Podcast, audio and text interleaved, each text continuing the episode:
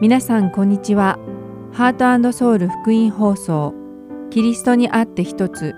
1月26日の放送をお聞きいただいています。今日はシリーズ誰でも私についてきたいと思うなら中川健一先生によるバイブル Q&A そして一緒に聖書を読みましょうをお届けします。では誰でも私についてきたいと思うならをお聞きください。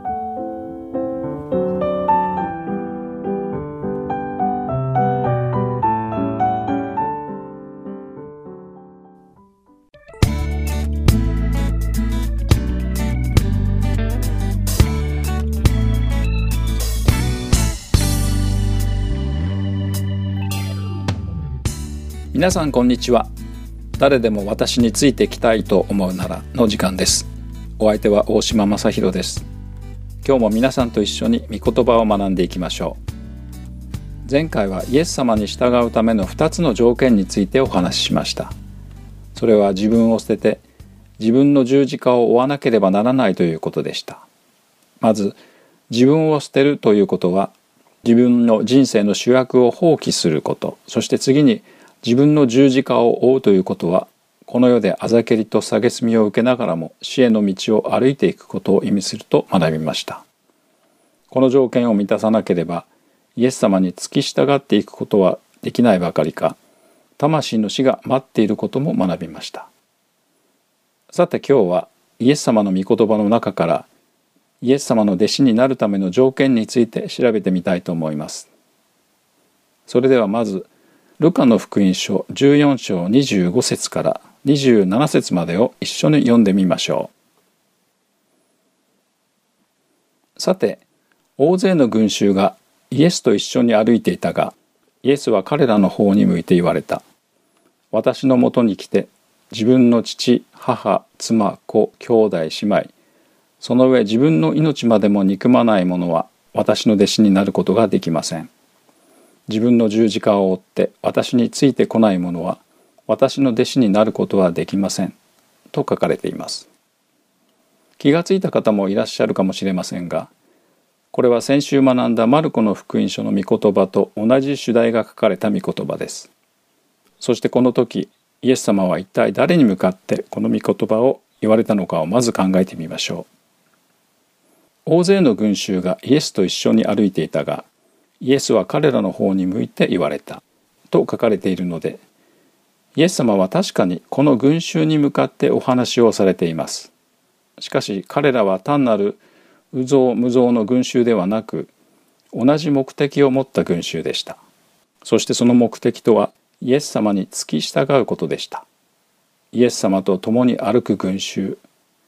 イエス様の向かうところに一緒に行こうとしている群衆。その群衆に向かってイエス様はお話しされているのです。そしてイエス様はイエス様に従いたいと思う思いを持つ彼らに一体何と言われたのでしょうか。まず「私のもとに来て」で始められその後イエス様に付き従うための条件を述べられています。その条件とは自分の父母妻子兄弟姉妹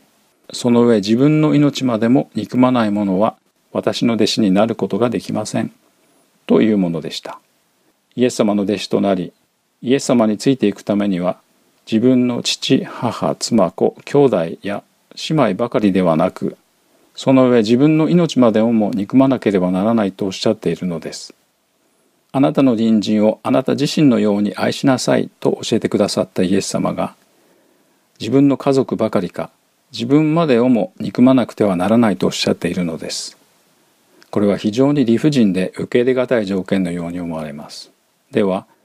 イエス様はなぜこのようなことを言われ、そしてこの御言葉の真意とは一体何だったのでしょうか。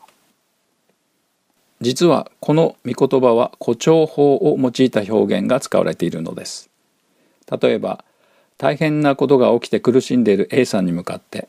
その人よりももっとひどい状況を経験している B さんを引き合いに出して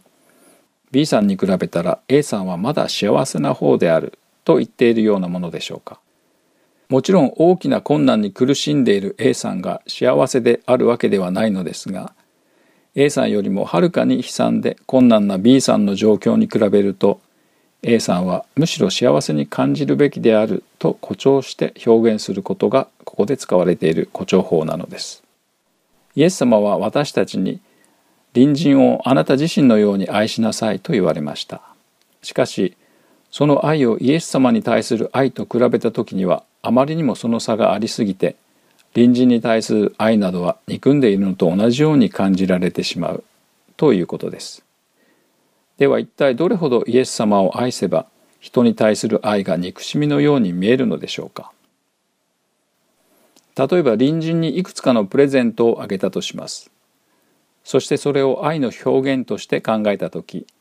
イエス様に対して一体いくつのプレゼントを差し上げれば隣人への愛がまるで憎んでいるように感じられるのでしょうか？10個でしょうか？100個なのでしょうか？それとも1000個でしょうか？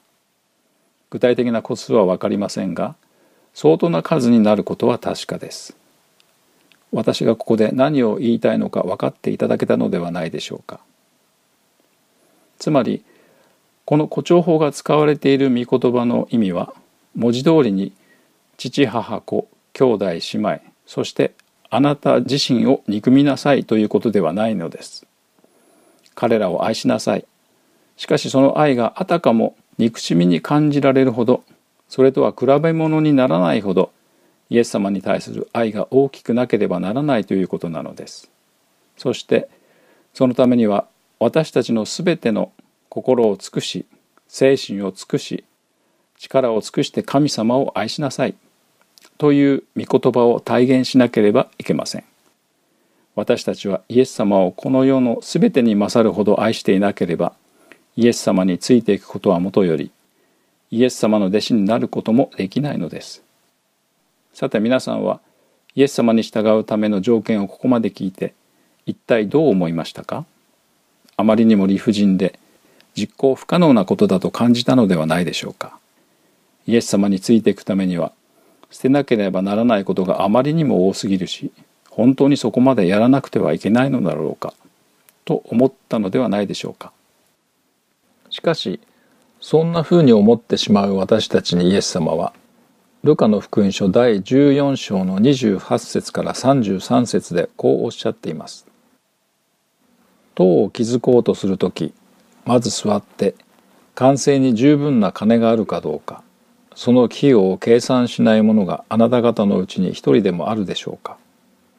基礎を築いただけで完成できなかったら見ていた人は皆彼を嘲笑ってこの人は立て始めはしたものの完成できなかったというでしょう。またどんな王でも他の王と戦いを交えようとする時は2万人を引き連れて向かってくる敵を1万人で迎え撃つことができるかどうかをまず座って考えずにいられましょうか。もし見込みがなければ敵がまだ遠くに離れている間に死者を送って講和を求めるでしょう。そういうわけであなた方は誰でも自分の財産全部を捨てないでは私の弟子になることはできません。ここではイエス様に従うという決断は決して簡単なものではないことを指摘されているのです。それはつまり工事を始めようとする時費用を含むさまざまな必要事項を前もって入念に調べて計画することと同じであると言われているのです。またある国の王が敵国と戦争をしようとした時全く何の調査もせずに行うのではなく自分の国の戦闘力を相手の国のものと比べて賞賛があれば戦うしなければ和睦を図るのと同じだとおっしゃっているのです。つまりイエス様に従うことを決断するのであればそうすることで失うものと得るものをじっくり座ってその詳細を比較し確認してそれが価値のあるものであると認識できてから初めてその決断をしなさい。と言われているのです。私たちはイエス様のこの御言葉を必ず忘れずに覚えていなくてはいけません。イエス様は私たちに良いことばかりを挙げて従わせようとしているのではないのです。それどころかむしろイエス様に従うことで待ち受けている困難や難しい条件をはっきりと示されてそれを熟考した上で決断をしなさいとおっしゃっているのです。私たちがイエス様に従おうと決めた時私たちは果たしてこのような条件があることを知っていたのでしょうか。そして私たちが捨てるべきものと得られるものについての比較検証をした上でイエス様に従うことを決めたのでしょうか。きっとそうではないと思います。またイエス様はたとえ誰であろうと自分の全財産を捨てなければ私の弟子になることはできませんとも言われています。多くの人はこの御言葉を文字通りに解釈して誤解しています。しかしこれは実際に自分の財産を捨てなさいと言われているわけではないのです。私たちは主にあって全て必要なものをいただくことができます。しかしこのようなものはたとえそれが何であってもそれが私たちを所有するようになってはならないということなのです。どういうことかというと私たち人は肉の欲の一つとして物欲があり財産や物などに執着する傾向があります。財産や物に執着するということは所有者の立場にある私たちの心がその所有物であるべき財産や物に奪われてしまい財産や物を守ったり増やしたりすることで一生懸命になります。それはまるで財産や物に私たちが踊らされている状態で私たちが財産や物に所有されているのと同じです。ですから誰でも全ての財産を捨てなさい。という御言葉の本当の意味は私たちを所有してコントロールするものを作らないようにと言っておられるのです。私たちを所有することができるお方はただ一人。主イエス・キリストの他にはいらっしゃらないからです。私たちがイエス様に従おうと決断した決断は論理的に熟考した結果の決断だったのでしょうか。それとも衝動的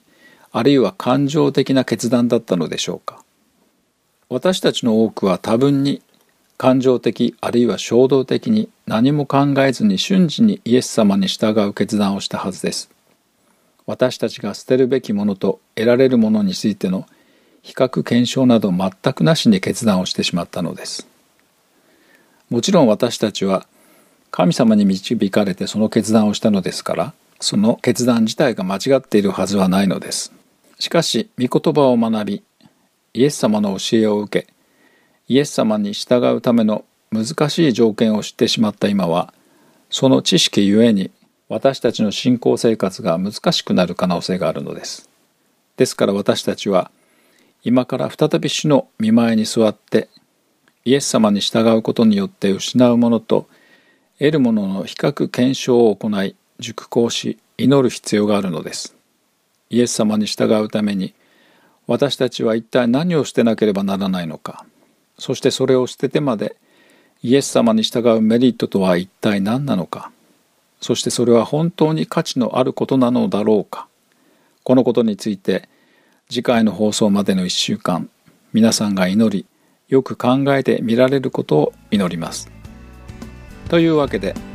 今回の「誰でも私についてきたいと思うなら」はここで終わりです。また来週お会いしましょう。お相手は大島正弘でした。さようなら。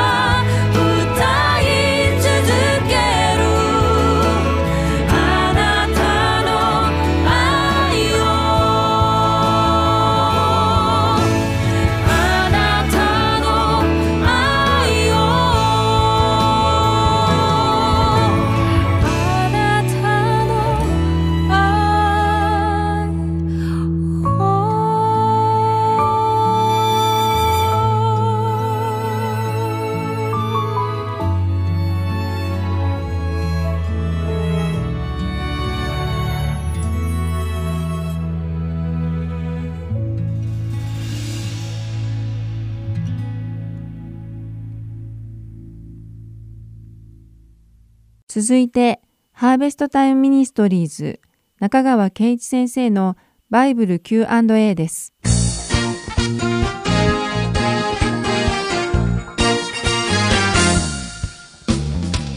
はい、今日のご質問です。あなたはキリストの十字架によってモーセの律法は終わったと言われていますが、聖書のどこに書いてあるのか教えてください。こういうご質問です。はい、これはクリスチャンとモーセの立法の関係に関する質問ですね。いつものように3つ申し上げますね。1番目に、モーセの立法はそもそもイスラエルの民に与えられたもので、クリスチャンに与えられたものではありません。で、モーセの立法の中には様々な種類のものがあります。例えば、どのようにして神に従い、神を喜ばせるかを教えたものがあります。それが実会と言われるものですね。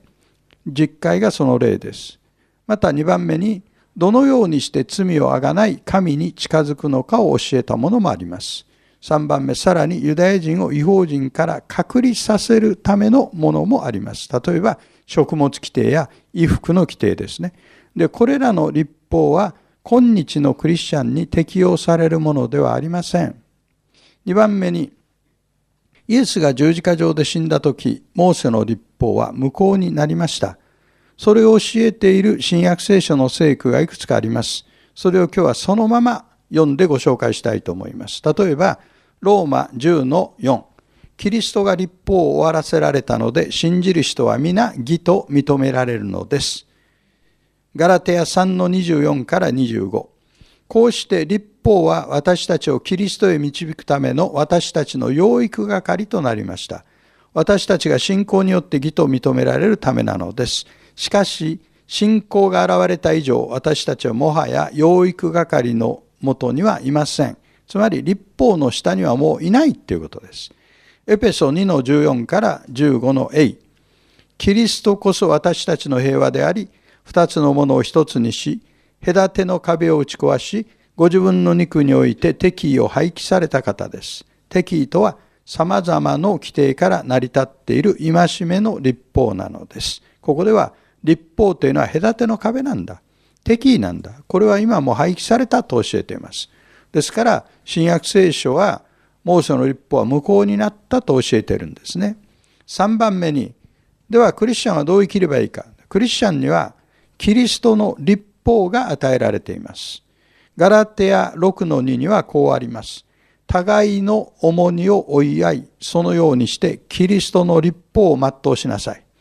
キリストの立法を要約すると、これは神を愛すること、そして隣人を愛すること、このことに要約できます。この二つが実行できたら、私たちは罪を犯すことも、隣人を傷つけることもなくなります。注意すべきは、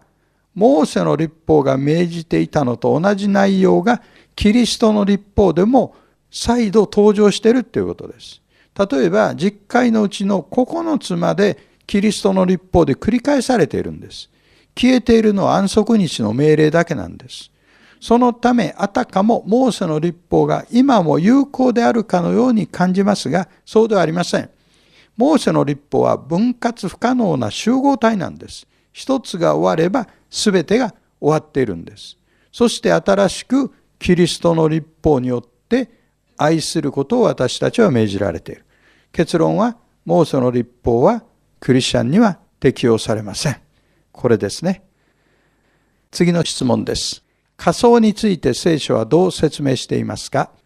クリスチャンの中には仮想反対の人もいるようですが。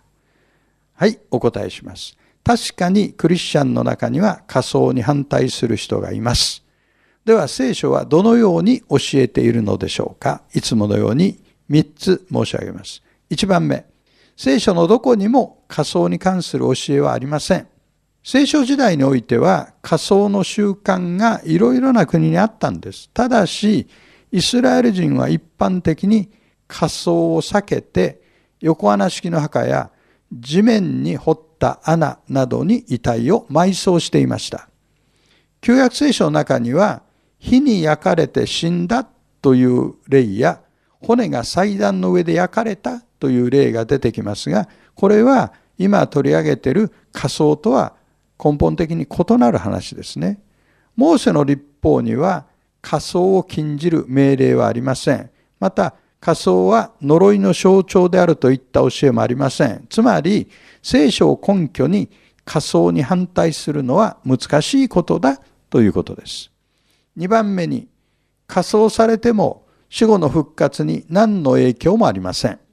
仮想に反対する人たちは死体が残っていないと復活するのが難しくなると主張します。しかし、神にとっては死体が残っているかどうかは問題ではありません。神は仮装された人も埋葬された人も同じように復活させることができます。埋葬された人であっても一千年も経てば遺体は完全に土に戻ってます。仮想っていうのはそもそも遺体が朽ちていくスピードをスピードアップしている。埋葬の場合よりもスピードアップしているものだと考えることができるものです。3番目に、さあこれが今日の結論ですね。このテーマは実はクリスチャンの自由に関するものです。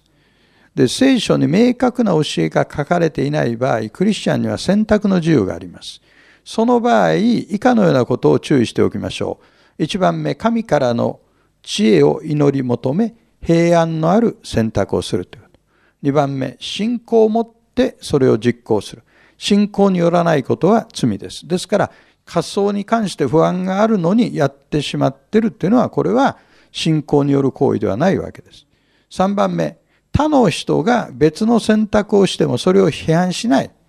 その人にもまた選択の自由が与えられている。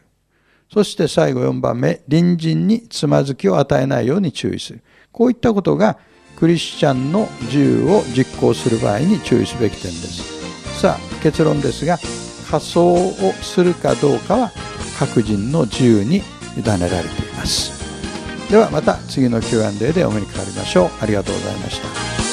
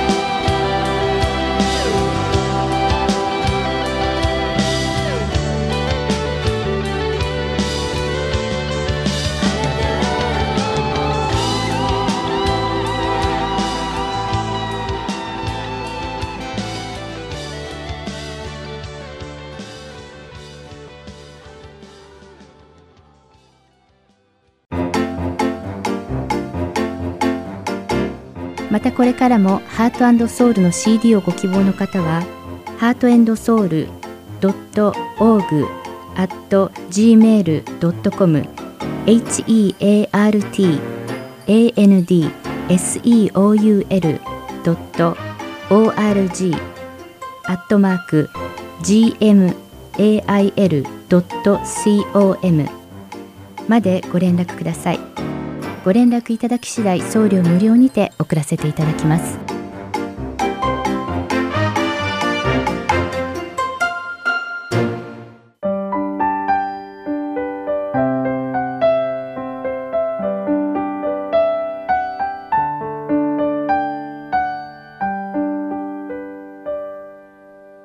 次は一緒に聖書を読みましょうお聞きください。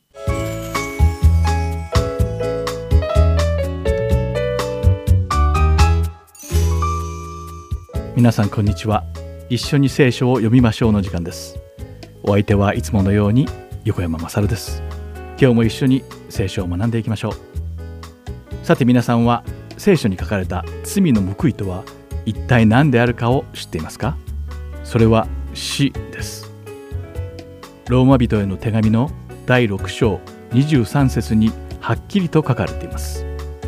では罪とは一体何なのでしょうか？他人の所有物を盗んだり暴力を振るったり人を呪ったり嘘をついたりなどでしょうか。確かにこれらは罪なのですがこれが全てなのでしょうか。ではここでもう少し罪について深く掘り下げてみましょう。神学者の定義によれば罪とは不従順であることねじ曲げてしまうことそして神様の御言葉に逆らうこととなっています。要するに罪とは聖書に書かれた神様の御言葉に従わないことあるいは書かれた御言葉を自分の都合のよいように曲解してしまうことあるいは御言葉に真っ向から逆らうことなのです。例えば御言葉はこれこれこういうことであるけれどそれにはちょっと同意できないだとか御言葉は遠い昔に書かれたので現代に生きている我々には該当しないし従う必要もないなどと自分の都合の良いように考えてしまうことも罪にあたります。皆さんはこんな風に考えることが罪になってしまうことを知っていましたか？だからこそこの世に罪のない者など一人もいないのです。もしある人が罪を犯したとしましょう。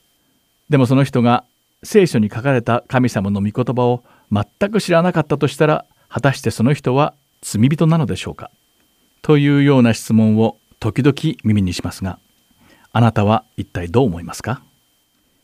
知らなくて犯した罪は罪と呼べるのでしょうか、えー、例えばもしシンガポールでガムを噛んでいたらどうなるか知っていますか？ガムを噛むことはシンガポールでは違法なのです。これは本当です。ガムを持っていることさえ許されてはいません。そんなシンガポールの街であなたがガムを噛んでいて逮捕されたとします。その時に知らなかったといえば釈放してくれるのでしょうかもちろんそうではありません。あなたは自分の犯した罪を償うために罰を受けなければならないのです。そんな法律を知らなかったというのは言い訳にはならないのです。では本題に戻りましょう。そうです。この世に罪のない人間などどこにもいないということでした。すべての人間は罪を犯しているのです。それを知っているか知らないかにかかわらず皆罪人なのです。そして人間がすべて罪人であるがため神様の御言葉を知っている人だけではなく知らない人も含めた全人類が死という報いを受けているのです。そしてここで言う死とは神様から永遠に分かたれてしまうことを意味します。しかし深い愛を持っておられる私たちの神様はこの罰を逃れるための道を用意してくださいました。私たちに代わって私たちのすべての罪をあがなわせるためにご自分の独り子であるイエス様をこのように使わしてくださったのです。私たちがイエス様を信じる時神様は私たちの罪をお許しになり天の裁判所で私たちが無実であると宣言してくださるのです。ここで興味深いことをお話ししましょう。イエス様が十字架にかけられた日神様はイエス様が私たち人間のために死んでくださることを象徴的に示されました。それはバラバという重罪人を放免したことなのです。毎年杉越の祭りではローマのユダヤ総督のポンテオ・ピラトによって一人の罪人を赦免する習わしがありました。そしてその年の赦免の対象は罪が認められなかったイエス様にするとピラトは決めていたのです。しかしそれを実行する前にピラトは群衆に誰を放免するべきかを問うたのです。すると群衆は罪のないイエス様の代わりに重罪人のバラバを釈放しろと騒ぎ立てました。ではその場面が書かれたマルコの福音書の第15章の11節を一緒に読んでみましょう。しかし祭司長たちは群衆を先導してむしろバラバを釈放してもらいたいと言わせた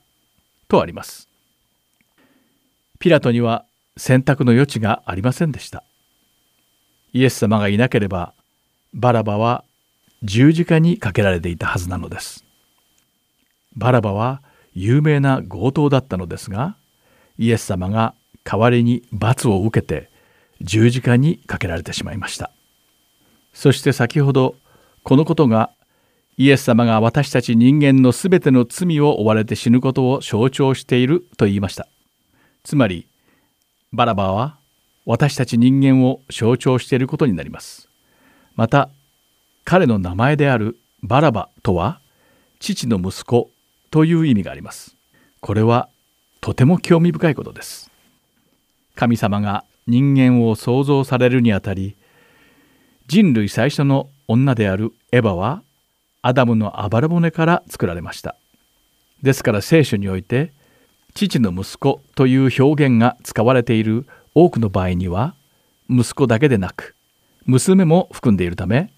父の子供という意味になります。そう考えるとこの世の中で父の息子でない人間などいるのでしょうか。そうです。人間である限り父の息子となるのです。つまりバラバとは全ての人間言い換えれば全ての罪人を象徴しているのです。十字架の受難においてイエス様はバラバという罪人一人だけのために十字架の上で死なれたのではありません。イエス様は全ての罪人のために十字架にかけられてご自分の死を賭して罪をあがなってくださったのです。これはそれほど本当に素晴らしい愛なのです。本来なら私たちが十字架にかけられて死ななくてはならないはずだったのにイエス様が私たちの代わりに死んでくださったのです。私たちが皆イエス様が十字架で死なれた本当の意味を理解してイエス様を通して示された神様の恩寵と深い愛に心から感謝できるように願っています。では祈りましょう。天におられる父なる神様イエス様が十字架の上で死なれることで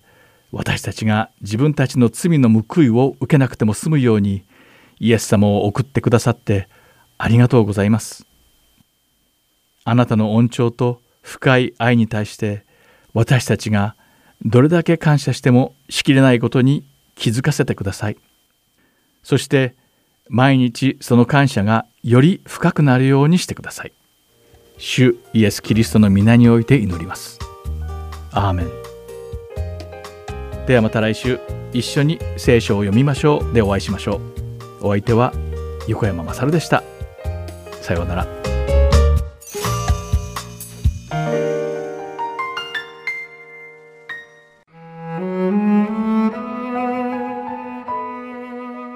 週はマルコの福音書第15章1節から20節までをお読みいたします。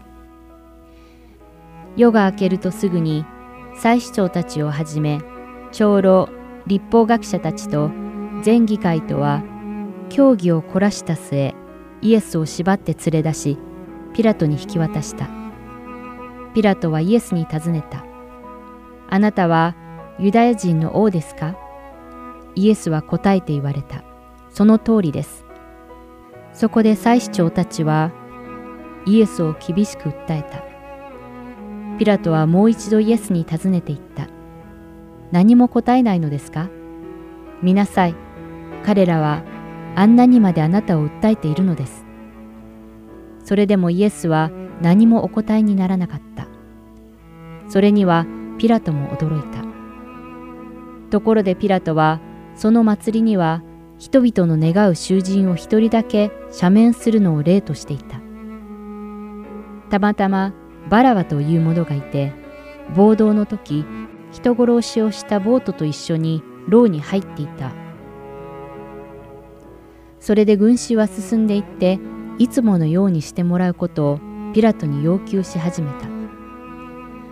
そこでピラトは彼らに答えてこのユダヤ人の王を釈放してくれというのかと言ったピラトは祭司長たちが妬みからイエスを引き渡したことに気づいていたからである。しかし祭司長たちは群衆を先導してむしろバラバを釈放してもらいたいと言わせた。そこでピラトはもう一度答えて、では一体あなた方がユダヤ人の王と呼んでいるあの人を私にどうせよというのかと言った。すると彼らはまたも十字架につけろと叫んだ。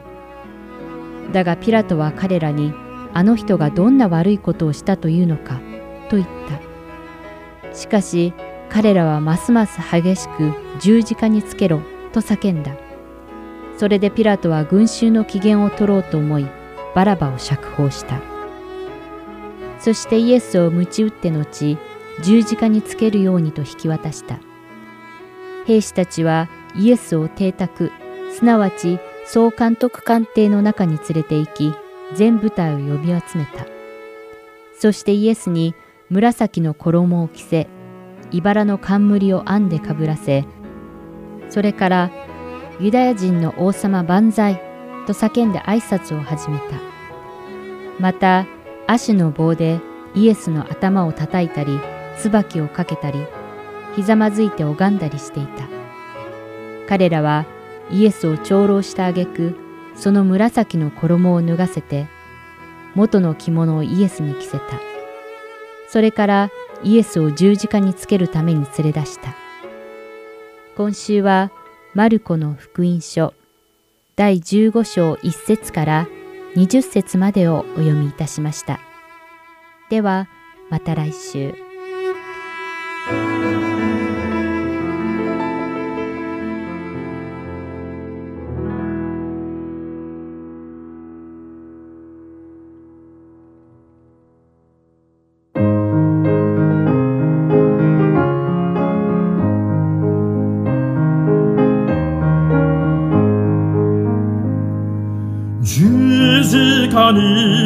かかりたり救い主を見よや子はが犯したり罪のためただ信ぜよ。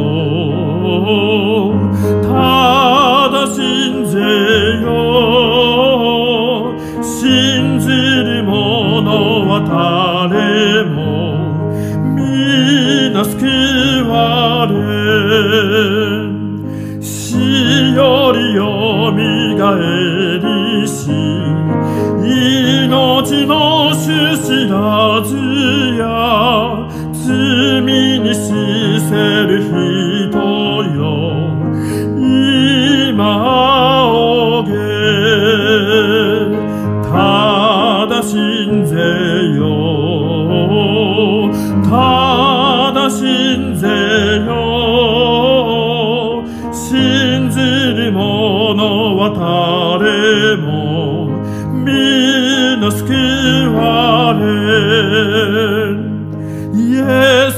は罪のために苦しめるものだ。哀れみて救わんと。招きたもただ信ぜよ。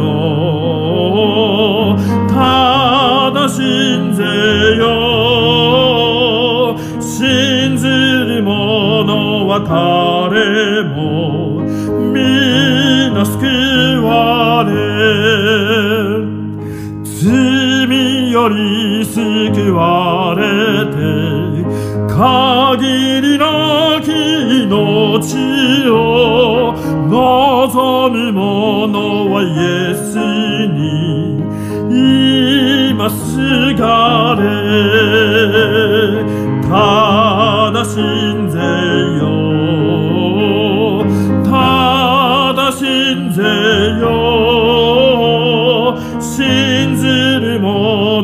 者は誰も皆救われ。ただ信